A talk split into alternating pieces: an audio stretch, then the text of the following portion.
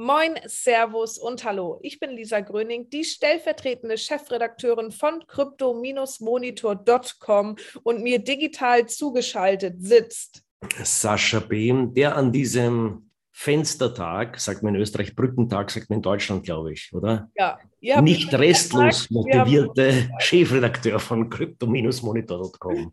Fenstertag finde ich sehr süß tatsächlich. Ja, wir, wir arbeitsscheuen Österreicher blicken ja durchs Fenster ins Freie, ins Nichtarbeiten. Und ihr, wie soll ich sagen, fleißigen Deutschen seht Brückentag als von einer Arbeit in die nächste Arbeit führend. das ist eine sehr schöne Metapher, ja. Ja. Ähm, ja, Sascha, ich würde sagen, wir äh, an unseren Fenster- und Brückentagen blicken doch tatsächlich mal auf die Coin-Tabelle, denn die sieht ähnlich aus wie unsere Motivation an diesem heutigen Tage, nämlich nicht gerade ganz toll.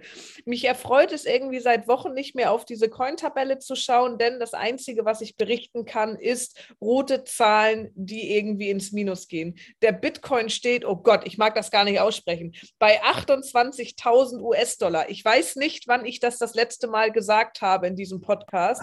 Es ist aber tatsächlich schon sehr, sehr lange her.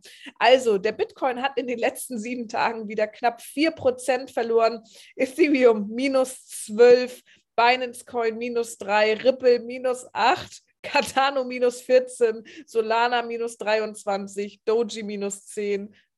Das macht mir keinen Spaß, Sascha. Nein, hören wir auch gleich wieder auf. Sagen wir das war's. Das, Sagen wir das war's. Schönes Wochenende. Schönes Wochenende. Gehabt euch wohl und äh, genießt das Wetter draußen. Ja.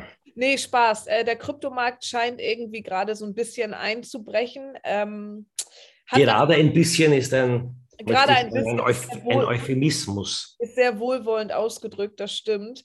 Ähm, ja, es gab irgendwie Streitigkeiten, nicht Streitigkeiten, es gab ein Eklat um Terra Luna, auch um andere Krypto-Projekte. Ähm, das Krypto-Kartenhaus fühlt sich so ein bisschen an, als würde es einstürzen. Ähm, Sascha, was hast du diese Woche mitgebracht? Haben wir was Erfreuliches? Naja, erfreulich. Also es gibt zumindest Marktbeobachter und nicht ganz Unnamhafte, die auf einmal sagen, jetzt ist genau, this is the shit, jetzt ist der tolle, das ist der geile Markt. Also vielleicht nicht ganz so euphorisch ausgedrückt, aber JP Morgan haben zum Beispiel gerade in einem Kundenmailing gesagt, der Bitcoin sei massiv unterbewertet. Also sprich, sie bleiben weiter der Linie, also JP Morgan, wir können uns alle erinnern an dieses Scharmützel neben Jamie Dimon damals, der ja zuerst äh, gegen den, der CEO von, von JP Morgan, der zuerst gegen Bitcoin gewettert hat, dann haben sie gesagt, okay, sie, sie bringen das in verschiedenen Anlagenprodukten sehr wohl, auch bieten sie das Kunden an. Und jetzt sind sie auf einmal, ich möchte fast sagen, leidenschaftliche Hodler geworden.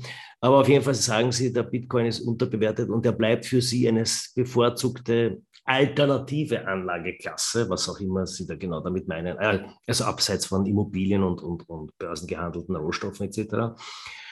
Aber Sie sehen eben da jetzt gerade eine Chance. Die Frage ist, ob das jetzt ein, wie soll ich sagen, wishful thinking ist oder ob eine, wenn die größte Bank der USA sagt, das hat Potenzial, ob das nicht zu einer self-fulfilling prophecy wird, weil sie solche, weil sie solche Meinungsmacher sind. Ne? Also ob nicht dann der Markt von alleine ein bisschen anspringt, wenn jemand sich so dermaßen dezidiert rauslehnt und positiv in Richtung Bitcoin sich äußert. Wir werden also, es früh genug beobachten können. Ja. JP Morgan sagt buy the dip. Würde ja, sagen. also JP Morgan, Sie sagen, Sie werden es weiterhin anbieten und ich denke mal, wenn man jetzt so massiv auch Kunden geraten hat oder auch, auch, auch Anlageprodukte, die im Zusammenhang mit Bitcoin stehen, angeboten oder ver verhökert hat, dann tut man sich schwer zu sagen, naja, nichts gewesen außer Spesen. Deswegen ist das vielleicht schon noch ein bisschen Marketingthema. Aber wir wollen da nichts Böses unterstellen, schon gar nicht der, der Finanzwirtschaft, die ja, wie wir wissen, immer nur mit den hehrsten Vorsätzen zugange ist. Dementsprechend sagen wir, Sie, Sie sehen den Bitcoin als unterbewertet und mögen damit Recht haben. Ja, interessant war schon, dass das auch ziemlich zeitgleich hat dann noch, warte, wie heißt der junge Mann? Nein, der alte Fuchs, Jim, Jim Rogers, genau. Der hat ja gemeinsam mit George Soros einen, einen nicht ganz unerheblichen äh, Fonds, der den, äh, den Quantum heißt. Der, ähm, der hat auch gesagt, also Krypto wird bestehen und wird jetzt eine immer wichtigere Rolle äh, spielen. Allerdings hat Rogers wiederum das eher begründet mit, einer, mit dem Negativbeispiel des Dollars. Er hat gesagt, die Fed hat jetzt ihre Bilanzsumme innerhalb kürzester Zeit verdoppelt durch diese Gelddruckpolitik und er sieht eben im Fiat-Geld sehr wenig Zukunft und deswegen eine Zukunft für Krypto. Auch nicht unbedingt die allerpositivste Aussicht, aber wir lassen das mal so stehen. Das stimmt. Auf jeden Fall hat die Kryptobörse Coinbase mal wieder einen weiteren Meilenstein geschafft, denn sie wurden in die Fortune 500 Liste aufgenommen. Das sind die Unternehmens, äh, die die stärksten Unternehmen mit dem, äh, mit dem, die umsatzstärksten Unternehmen der USA. Und Coinbase hat es da auf Platz 432 geschafft. Spricht ja auf jeden Fall auch dafür, dass der Markt da ist, dass Kryptobörsen immer relevanter werden. Und ich finde, wir haben Coinbase ja schon sehr, sehr lange auf dem Radar. Und was Coinbase von Anfang an einfach super gemacht hat, die waren sehr, sehr professionell und sehr nutzerfreundlich aufgestellt. Das kann man, wie wir wissen, nicht von allen Kryptobörsen sagen, aber die haben von Anfang an so ein bisschen Professionalität in dieses ganze Krypto-Game gebracht. Von daher wundert es uns natürlich nicht, dass die es jetzt auch in die Fortune 500-Liste geschafft haben.